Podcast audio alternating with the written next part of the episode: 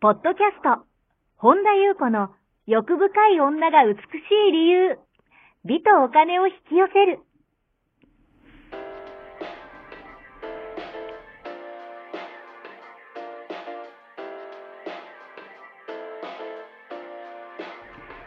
ポッドキャスト、本田裕子の欲深い女が美しい理由は、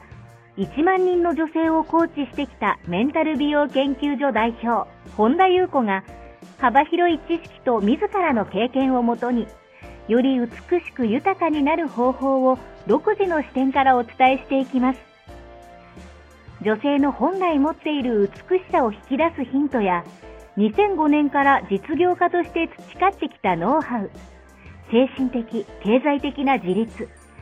自由奔放に輝きながら自分の人生を楽しむ意識やメンタルづくりについてお話をしつつ、また、リスナーの皆様の様々な悩みを解決していく番組です。それでは、本日の番組をお楽しみください。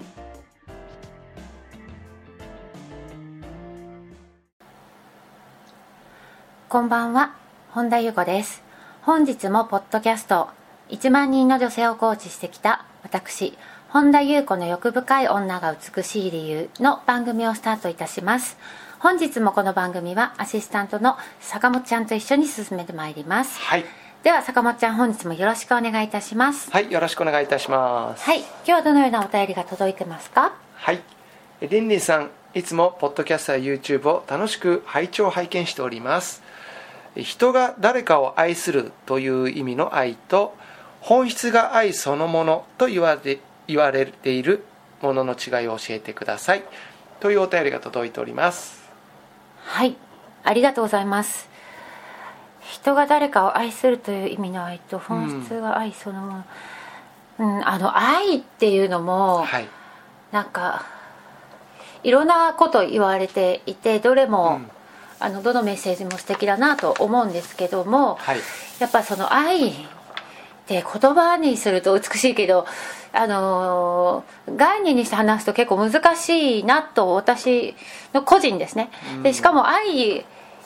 ていうのは、うん、難しいなとはい。思うんですけどもえー、とその人が誰かを愛するっていう意味の愛って一般的になんか言われている、うんまあ、人間的なはい。愛っていう意味だと思うんですけど本質がその愛そのものっていうのは全体もうあの愛しかないっていうことうんをおっしゃってると思うんですけどもあのーまあどちらも、まあ、愛もなんかそのやっぱりその愛するものと愛されるものがいるっていうその分離もはい。なんか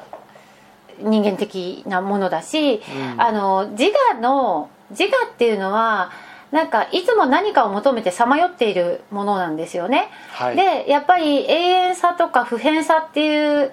ものではないものに寄りかかっては、うん不安とか不満とかの波にこうさらされて落ち着かないのが自我ですねうんだから本質を知らないとどうしてもはい。何かをこう求めるのが悪いわけじゃなくって、うんその実体のないものを追いかけてしまうはい。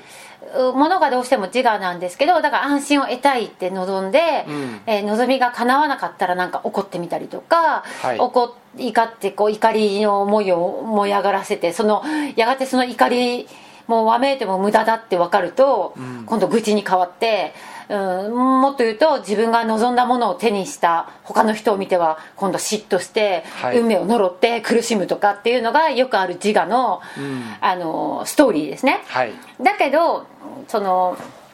自分っていう幻想を抱いてるから、うん自我に閉じこもってしまってますよね、はい。だからこの苦しみのサイクルも果てしなく繰り返されて悶絶してしまう、うんなぜなら自分っていう幻想を抱いてその自我の殻に閉じこもったまんまはい。なんかそのずっとさまよい続けては叶う時もあれば叶わない時もあるのが当然ですよね、うん。でそのもっと言うならば誰もが望むような例えば富とか名声とかはい。うんお金とかをね得た人方々うん。もいらっしゃいますよね。だけど、うんその方々も例えば自我と同一か自我が自分だと思ってるとやっぱそそこのまあ自我の心だったり豪壮年の心は癒されることなく常に悩みと葛藤が尽きない方っていうのも結構いらっしゃいます、で愛っていうのはまあ、ある意味それ自我を孤独だと思ってるからですよね、だけど愛っていうのはその孤独をこ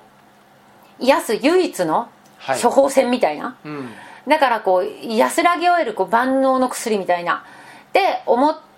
る方も多いと思うんですよ。で、はい。それはどう思ってもいいと思うんですけど、ん。でもそだからえそういうことで、まあ、人間社会いろんなことが起きてますよね。いろんな事件とか、えー最近もなんか若い方でねなんかストーカーどうのこうのってなんか若い男女がなんか若い男性に殺されたなんか事件とかね、はい。でやっぱりそれも無名だからそういうこと起きているんですけど私たちは愛のほんの一面しか知らないし、やっぱり誤解をしている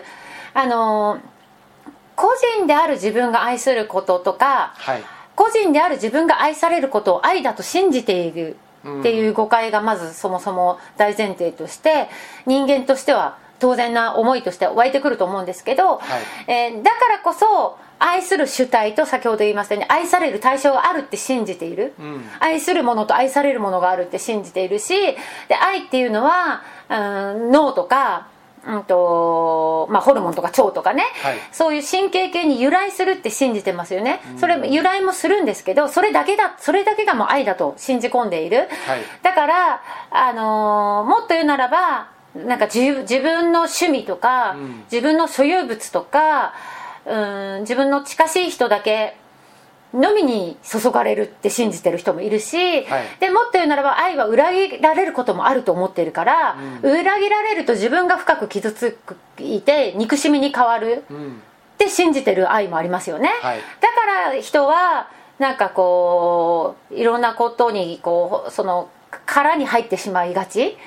だからそそういうふうに思ってしまってる愛っていうのはやっぱり本当の根深いその孤独っていうのを癒すことはないはい。しそういった愛っていうものがもたらす満足って非常に脆いし一時的で儚いものでしかないですよね、だけど、うん、と本来の本質のその愛そのものって言われるものっていうのは、はい。もう隅々にすでに行きわか行き渡っていてもう存在そのものを、もうすでに余すことなく満たしている、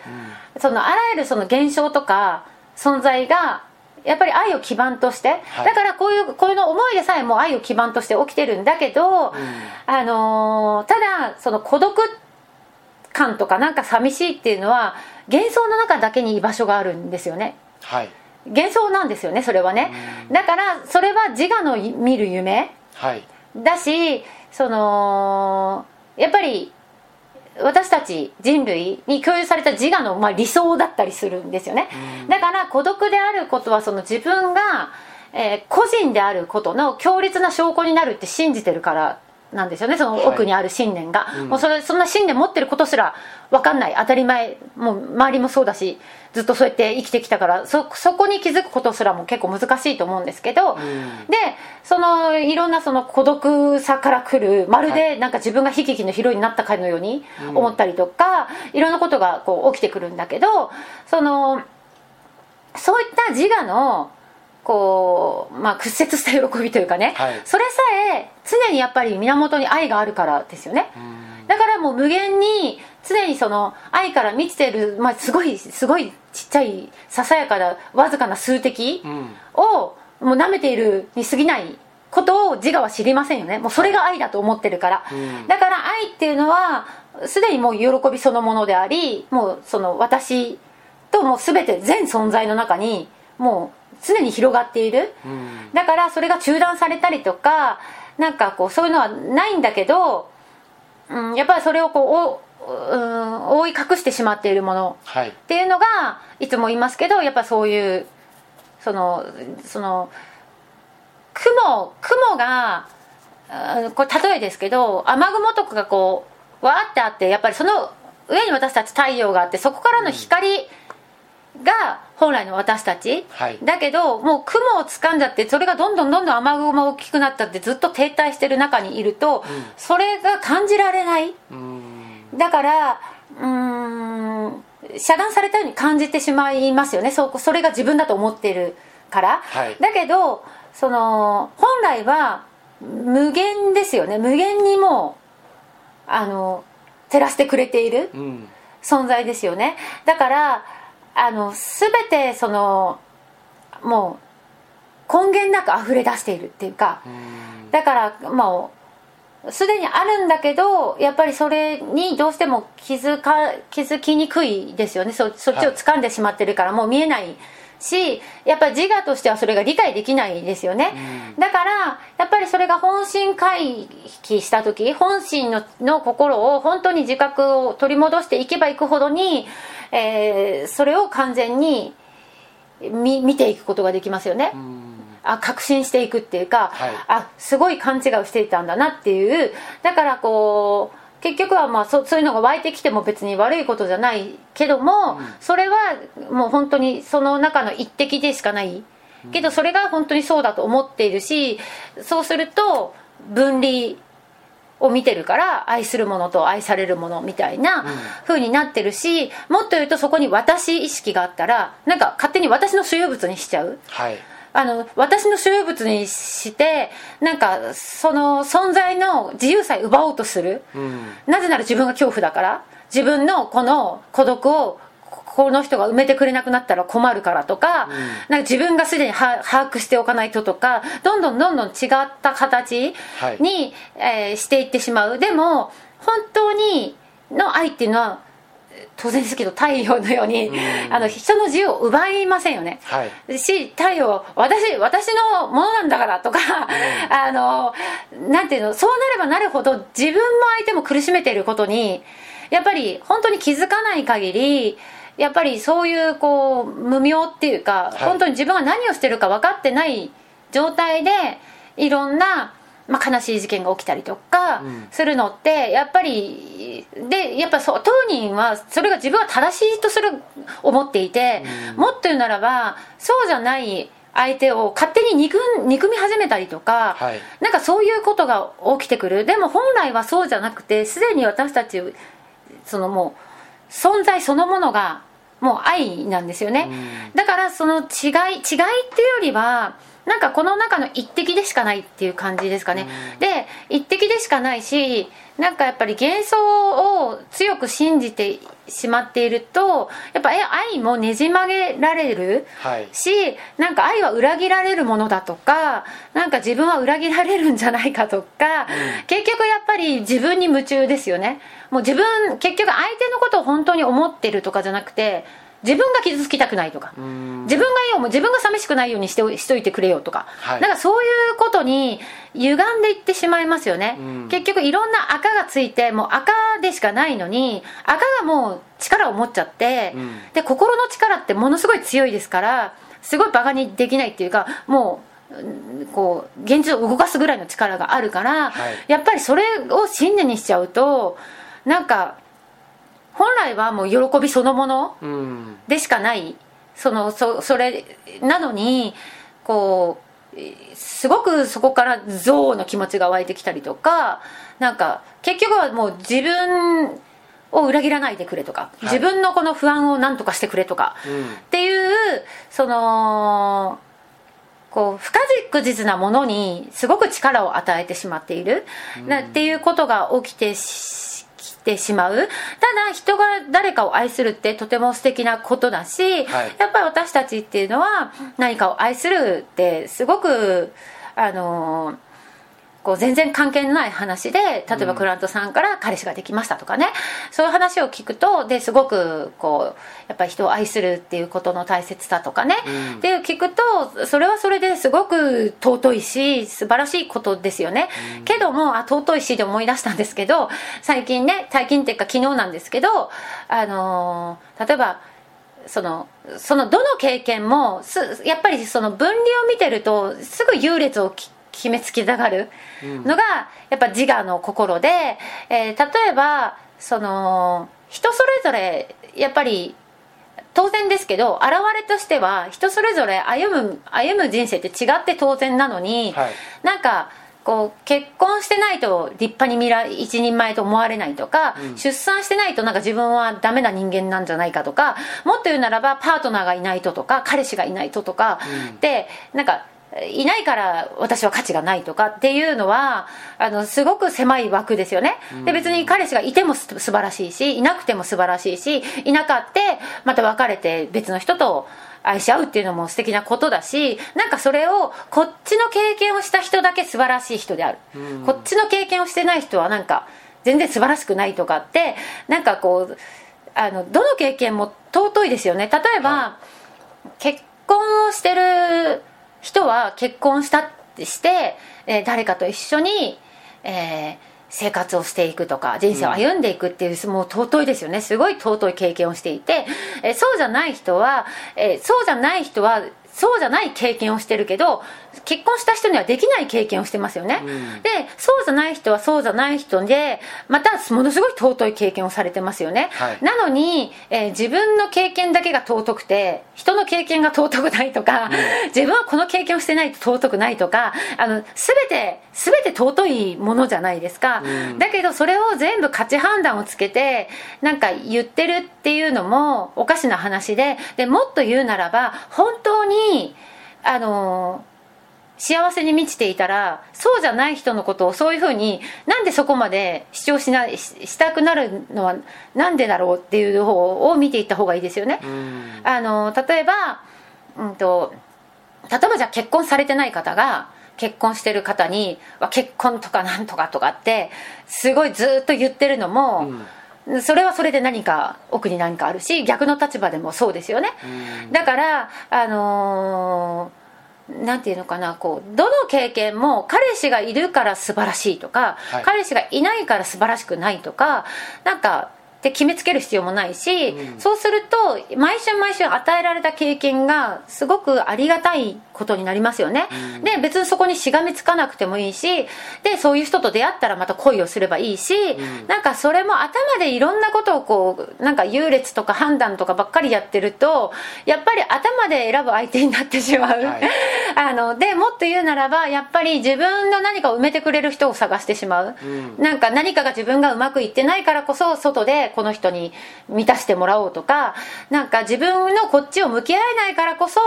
何かをそれでこの人なら埋めてくれるだろうっていうのは相手も重いですよね、うん、そのピュアな愛じゃないですよね。ただただ愛するっていうね。あの今年の元旦の日にえっと、マリン塾のね一期だった方からあのメッセージを頂いてただ今にあの命と愛を注ぐっていうね、うん、あもうこんなピュアなことをもうこれまさにもうすごいことですよね、うん、だけどそこがずれていきますよね。全部なんかもう自分の何かを埋めるためのあれだったり、はい、そうこうすることによってこの人は振り向いてくれるんじゃないかとか、うん、なんかそういうだなんかいろんなものがあの、まあ、赤みたいなものがついていく。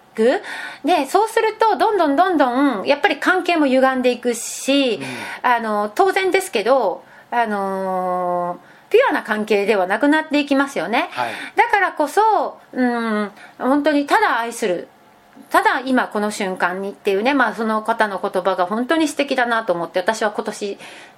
そういうこうテーマにしようっていうねことをこうブログに書かせていただいたんですけども本当にうん。あのー、それを間違ってる愛だよとか言うつもりはないですけどもその愛自体もね私個人の本田裕子もねよく分かってませんよ、分かってないけどただ深いところの本心に、えー、一致してる時っていうのはもうそれでしかないっていうのは明らかになことですよね、はい、だからこそうん、なんかそれでこう人を恨むなんていう発想すら出てこない、うん、しなんかこう、うん、ピュアな愛がどんどん濁っていくっていうのはやっぱり私たちの本質ではないものが本こう信じてそれで私が正しいとか、っていうふうになっていくのはあのー、これ道徳的な教えじゃなくてこう自分にしっかり自分に振り向いた時に一番自分のためにならないっていうことを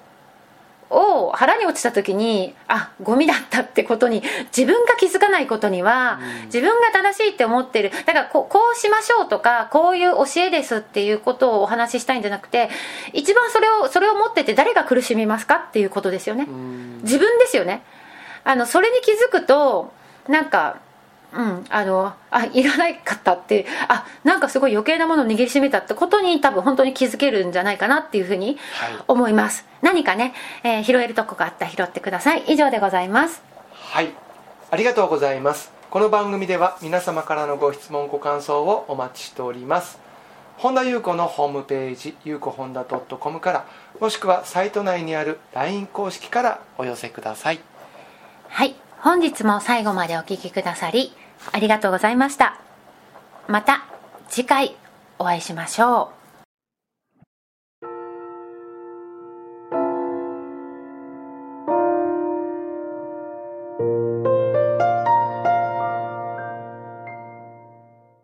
本日のポッドキャストはいかがでしたか？この番組を聞いてくださったあなたにプレゼントがあります。お申し込みは、本田裕子オフィシャルウェブサイトにアクセスし、ポッドキャストページを開き、必要事項を入力してください。ご送信いただいたすべての方にプレゼントをお送りします。美や豊かさを引き寄せる有料級の役立つ情報を無料でお届けいたします。URL は http コロンスラッシュゆうこほんだ .com スラッシュです。また番組では本田優子への質問や感想をお待ちしています。同じく本田優子オフィシャルウェブサイトにアクセスし、お問い合わせフォームからお申し込みください。それでは、また次回お会いしましょう。